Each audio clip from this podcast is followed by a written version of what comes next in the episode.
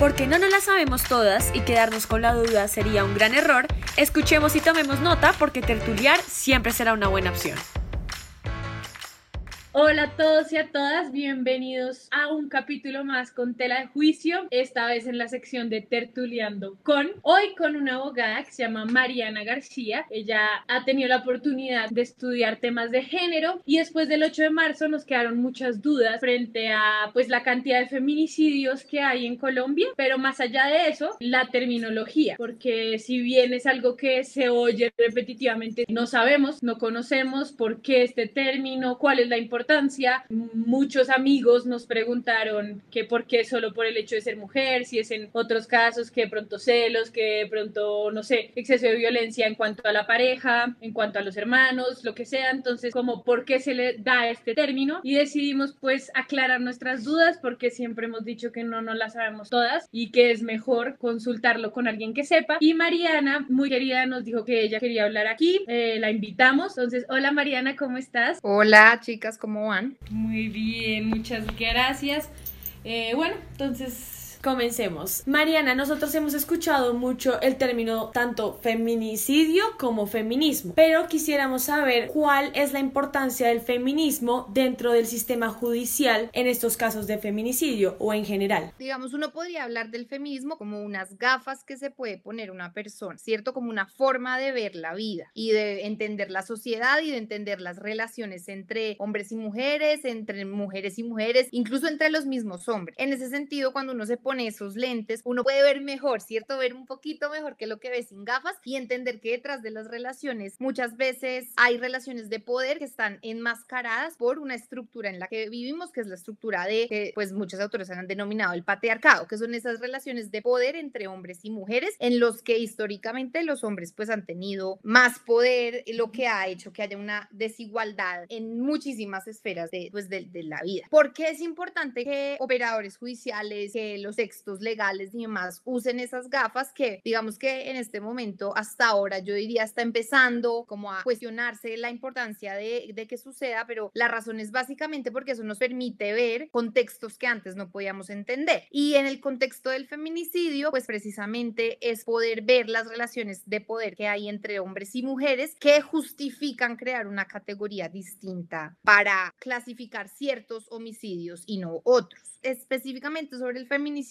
es importante hablar de feminismo porque si no hay un lente feminista, si no lo vemos desde ahí, no vamos a entender la importancia de llamar a las cosas por su nombre y que el nombre refleje la realidad. O sea, no es lo mismo en términos de motivación un asesinato un homicidio de una persona que, por ejemplo, muere porque le intentan robar su bicicleta, que es un crimen atroz, debe ser sancionado, pero la motivación es diferente a cuando a una mujer la asesinan, por ejemplo, por un episodio de celos de su pareja. Motivación evidentemente no es la misma, pero uno solo va a poder entender que hay una motivación quizás más grave en términos de discriminación si se pone unos lentes diferentes con los que ven la vida, las, digamos, la mayoría de las personas, tristemente. Y sabes que eso es cierto, hace poquito con unas amigas que son feministas, vimos un video donde la gente decía como apenas tú entras al feminismo y dices, ay, qué chévere, empoderamiento, no sé qué, pero te vas dando cuenta de realidades y como de ejercicios de poder que uno dice como, uy, pucha, esto pasa por esto, o digamos en el caso de, no sé si en el sistema judicial se, como que tú que trabajas ahí te des cuenta como lo que era antes, como que tú ves que está permeado por el patriarcado, no sé si lo hayas visto, como no solo en términos de feminicidio, sino en general. Claro, mira, yo, lo, yo te decía cuando, cuando hablábamos, yo en realidad no soy penalista, yo soy abogada de familia y en el derecho de familia es quizás donde más se ve sobre sobre todo estereotipos de género hacia las mujeres. Entonces, sesgos sobre quién debe obtener la custodia de los hijos sin importar que hombres y mujeres estén en igualdad de condiciones para cuidar de los hijos. O sesgos sobre el ingreso de hombres y mujeres o la capacidad de ejercer labores de cuidado. Es decir, el sistema judicial y en general el Estado está permeado de, machismo, lamentablemente. Pero tú dices, unas amigas feministas, Mafe, yo, yo estoy completamente segura que tú eres feminista. O sea, yo puede que muchas de nosotras no nos, o incluso incluso muchos hombres piensen que, que no son feministas, que la categoría feminista es una categoría casi que muy adversarial, ¿cierto? Como las feministas que pelean, las feministas que se la pasan jodiendo la vida. Y yo en realidad creo que si nosotras somos mujeres empoderadas, que creemos en que podemos tener una carrera profesional exitosa, que creemos en que tenemos derecho a tener una pareja y dividir las tareas de cuidado en igualdad de condiciones con esa pareja y que ese sea lo normal y no decir es que él me ayuda. Si nosotros queremos que nuestros papás nos traten igual que a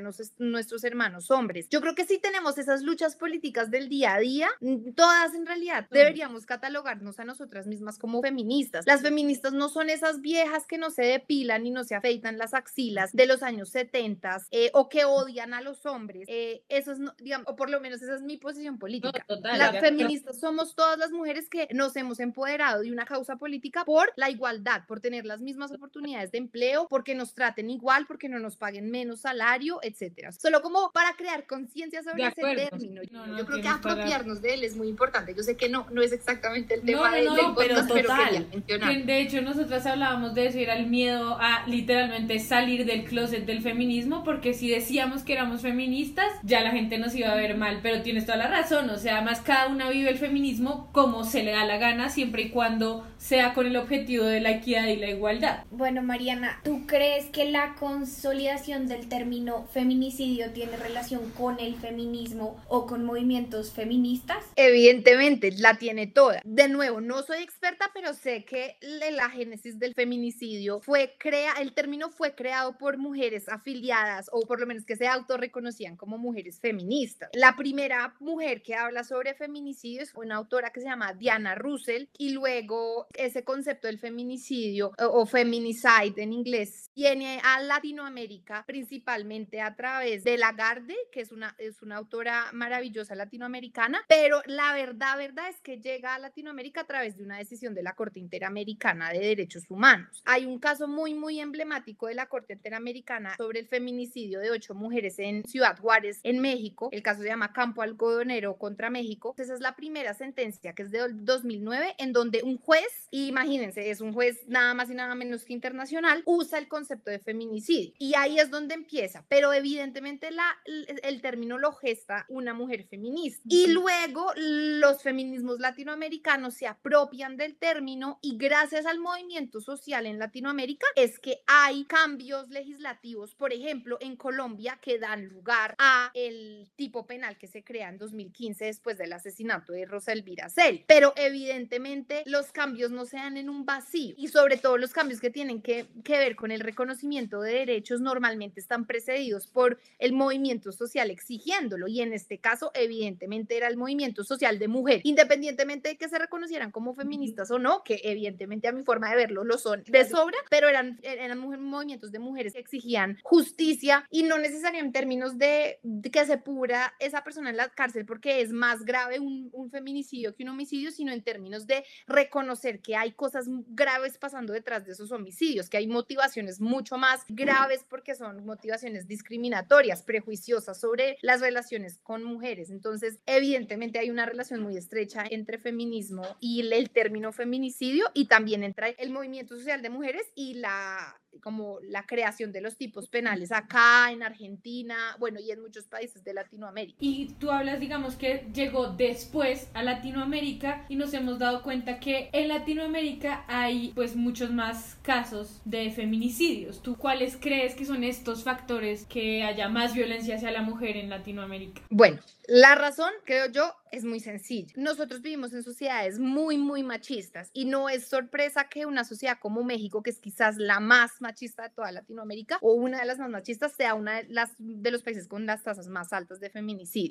Nuestra sociedad es muy machista y eso no, no es un secreto, pero creo yo también que es una sociedad que tiene todavía muy incorporadas ideas como, por ejemplo, las del amor romántico, que es quizás la principal causa de feminicidio, pero también como estas concepciones de, de, que los hombres tienen un lugar y las mujeres otra. Evidentemente, la religión católica tiene una, una influencia muy, muy grande en, en esos roles a los que han sido destinados hombres y mujeres y Latinoamérica es un continente muy muy católico. Y bueno evidentemente la pobreza y la y la inequidad es una razón también clave para entender contextos son contextos ya de por sí muy violentos a causa de la falta de oportunidades de la pobreza y la violencia tristemente pues escala cuando hay ese como cultivo ese caldo de cultivo cierto entonces si bien los feminicidios ocurren en estrato 6 en estrato 1 Tristemente, la falta de recursos muchas veces es un caldo de cultivo para violencia hacia la mujer, hacia los niños también, porque las condiciones difíciles de vida y, la falta de educación muchas veces genera más violencia. Entonces, pues yo diría que es como una mezcla de factores, pero evidentemente el número tan alto de feminicidios, pues es un, es un reflejo de la sociedad machista que es Latinoamérica. Y como por último, creo que también un desprecio en general por la vida. Es decir, por eso yo empecé diciendo en la primera pregunta que me dijeron, no es que sea más grave o que valga más la vida de una mujer, porque el problema es que han sido muy estigmatizadas las mujeres que han defendido la palabra feminicidio, porque ah, entonces pues, es, es más valiosa la vida de la mujer que matan que la del hombre que muere en la guerra o en un combate o en la calle porque lo quieren atracar. No, no es eso. Es que simplemente es un reflejo del desprecio por la vida que hay en nuestra sociedad, pero hay motivaciones mucho más eh, que hay que reivindicar simbólica y políticamente.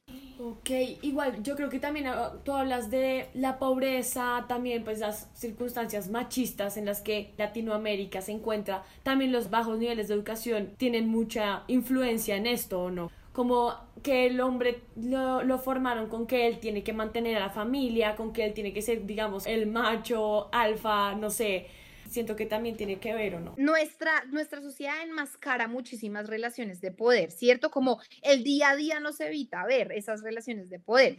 Una, pues, una es la relación de poder entre hombres y mujeres adentro del hogar, ¿cierto? Otra, evidentemente, es la relación de poder que se deriva del sistema económico. Y tristemente, pues eso sí impacta directamente en, primero, la capacidad de las personas de autoevaluar su comportamiento, ¿cierto? Y no es como, no es culpa de las personas netamente. O sea, piensen ustedes en personas que trabajan jornadas de, no sé, 12 horas de trabajo, luego tienen que subirse en un bus tres horas para llegar a su casa exhaustos y quizás cualquier cosa detona, detona el mal genio, detona la rabia y conlleva la violencia, bien sea hacia su pareja, hacia un tercero en la calle, hacia sus hijos. Entonces, eso y que, pues que es muy difícil cuestionar los comportamientos con los que nos educan en nuestra casa si no tenemos acceso a posibilidades de leer, de informarnos en medios que nos den buena información y no en novelas, por ejemplo, que reproducen estereotipos de género todo el tiempo o incluso comerciales de televisión en los que todo el tiempo la mujer es la que sale cocinando o limpiando los pisos con cloro. ¿Saben cómo es muy difícil? ¿Cómo se cuestionan las personas sobre la realidad en la que viven si en realidad a lo poco que tienen, a la poca información que tienen acceso, pues igual reproduce esos estereotipos y esas relaciones de poder? Y sabes que se me hace interesante, nosotras tres siempre nos autodenominamos unas románticas, pero yo siento que ese romanticismo machista a mí me parece también, perdón la palabra, pero jode mucho las relaciones y, y, fomenta mucho este feminicidio porque si uno se pone a analizar, siempre las novelas, las películas, todo te, te, vende que si tú no tienes drama en tu vida y en tu relación de pareja, no es amor. Y mi papá de hecho siempre me dice como, no creas que el amor es drama, el amor no es drama. Y, o sea, algo que también decía, así que rescató mucho, no solo es el estrato 1, porque hay muchos feminicidios en estratos altos, muchas violaciones a niñas de estratos súper altos, pero como se tiende a, replicar mucho estos roles de género, como que uno dice como, ah, bueno, sí, esto es lo que me toca, o si yo no sufro por este man, o si este man no, a veces no me empuja porque es más fuerte, o porque no me cela, o no, eso no es amor. La base del amor romántico es el amor posesivo, el amor de ella me pertenece a mí, ¿cierto? Y tristemente, si eso es tuyo, ¿por qué quitártelo? O tú le quitas la capacidad de agencia a esa persona, esa persona no puede decidir que se quiere ir, no puede decidir qué se va a poner, tiene que ponerse lo que, ¿sabes? Porque es una cosa, es tu pertenencia. Evidentemente, pues lo estoy llevando al extremo, pero esa es la razón por la que el amor romántico es un problema. Y eso no quiere decir que las feministas no nos enamoremos y no amemos a nuestras parejas, porque es que el amor puede ser muy saludable, pero también puede ser muy tóxico. Y cuando hay relaciones asimétricas de poder entre las personas de una pareja, pues es cuando empiezan a haber problemas y quizás empieza con un no te pongas eso, tienes que bloquear a ese amigo, no quiero que hables con ese amigo y luego quizás escala a un insulto con una palabra, luego quizás una cachetada, luego quizás a un empujón y luego escala a una violación, porque cómo no vas a querer tener sexo si eres mi pareja y finalmente pues muchas veces llega tristemente a ser un, un, un, feminicidio. Así, y es, digamos, eso refleja la realidad de, de, muchas mujeres. Indudablemente lo que consumimos en cuanto a contenidos desde pequeñas nos hace replicar esos, esos estereotipos que ellos enseñan. Sí, yo creo que sí influye mucho en los comportamientos que podemos aceptar y que no nos damos cuenta hasta que lo que tú mencionas en un principio es ponernos los lentes del feminismo y así poder como entender un poco más estas conductas inadecuadas. Lo normaliza, sí, porque es lo que estamos viendo todo el tiempo, entonces como que normalizamos ese tema de posición, lo que decía Mariana, y lo vemos como algo normal y eso desencadena muchos maltratos hasta llegar hasta tal punto. Digamos que tú hablabas de México, pero queremos, digamos, saber la historia de cómo llega el feminicidio a Colombia. El feminicidio llega a Colombia a raíz de el, digamos, en ese momento homicidio de Rosa Elvira Creo que todos todos por lo menos hemos oído de, de, ese caso que fue desgarrador para los que de pronto no, no lo han escuchado, que, que estén en otra parte del mundo es el caso de una mujer que mm, es asesinada y empalada y evidentemente violada por, aparentemente era como un compañero de universidad, pero con quien ella había tenido algún tipo de relación más allá de que fuera su compañero. Y tras tomarse algo después de clases, su asesino y ella se van en una, en una moto y de alguna forma ella empieza a llamar al 911 o bueno, al, al 123 acá, como estoy en el Parque Nacional, estaba ya en muy malas condiciones y pues lamentablemente cuando llegan las autoridades ya es muy tarde. Hay un principio en, en derecho penal que es la irretroactividad de la ley. ¿Y es qué significa? Es que las personas tienen que ser juzgadas por la ley que estaba vigente el día en que cometieron el delito. Entonces, pues al asesino de Rosalvira Celi no le pudieron imputar el feminicidio porque no le podían imputar algo que se, se digamos, una ley que salió después de que ocurrió lo que, pues, lo que hizo, lo que hizo. Pero entonces, en todo caso, tanta indignación que causó este crimen empieza a generar movimiento social y de hecho en este momento se empiezan a crear un montón de, de ONGs que empiezan a hacerle como seguimiento a los casos de asesinatos de mujeres que parecían ser feminicidios y empiezan a crearse cifras y demás. Y después de eso se aprueba la ley que crea el nuevo tipo penal de, de feminicidio. Ahora, algo muy importante para tener en cuenta es que un feminicidio no es cuando asesinan a una mujer, como que está, no sé, que la atropellan en la calle, eso no es un feminicidio, o que la, o que la están atracando y le pegan un tiro, eso no es un feminicidio hay un elemento adicional y es que en derecho penal hay un elemento subjetivo muy importante cuando se comete un delito, ¿sí? No es el mismo el delito de la persona que, no sé, una bala perdida y muere, por ejemplo, o el homicidio de un judío por ser judío en la Alemania nazi, o una mujer por ser mujer en este momento. ¿Eso qué quiere decir? Pues que precisamente como estamos adentro como de este sistema que a veces nos nubla un poco el juicio a muchas personas, nos parece que hay mujeres que se salen de esas reglas. Las mujeres se desvían de lo que deberían ser y entonces son castigadas por los hombres por, por salirse de esa regla y pueden ser castigadas hasta siendo asesinadas, ¿cierto? Entonces, eso es lo que nos interesa castigar en el feminicidio. Eh, Mariana, yo ahí te tengo una pregunta y es cómo el sistema penal logra diferenciar si hay esa intención, esa diferencia de intención entre el homicidio y el feminicidio, o sea, cómo se determina eso. Esa es la gran pregunta. Digamos, en derecho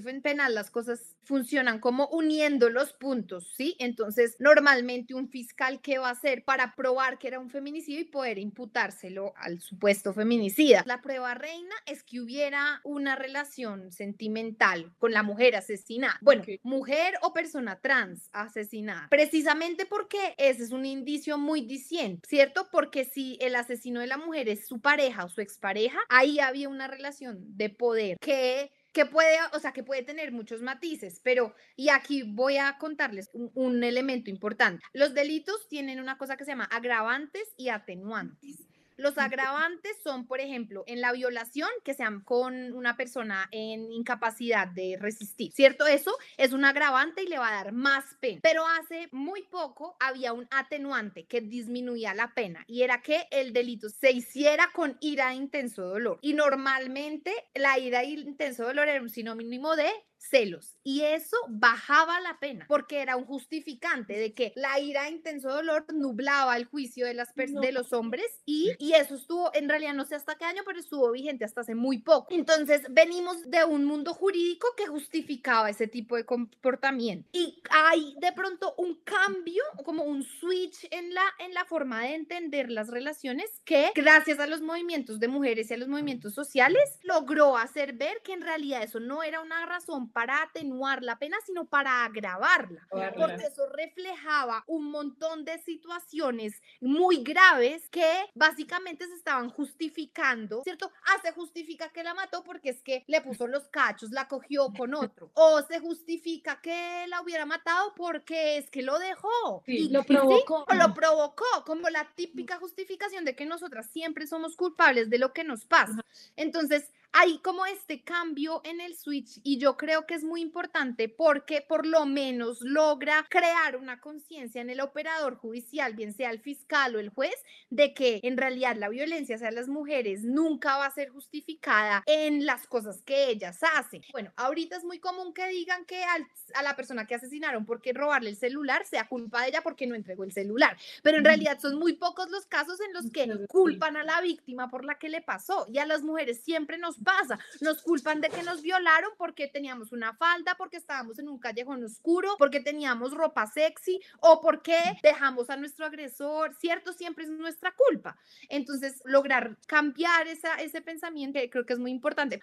Eh, aunque tengo una pregunta que puede ser muy boba, antes de que la hagas, perdón, que tiene que ver con eso y es si, digamos, se puede ver el feminicidio, digamos, por parte de la mamá a una hija o de una pareja, bueno, ese sería un caso, o el otro, digamos, de una pareja lesbiana. No sé, ah, en ese caso sí. O sea, siempre tiene que ser exactamente hombre-mujer. Eh, hombre-mujer o puede ser, puede ser en familiar. Sí, sí, entiendo. Creo que la cuestión ahí es en lograr probar. Eso es todo por hoy en Tertuleando con Mariana García Jimeno. Si quieres saber la respuesta a esta pregunta y seguir aprendiendo de feminicidios y todo lo que esto conlleva, te invitamos a que el próximo miércoles vuelvas a sintonizarnos porque estará la segunda parte.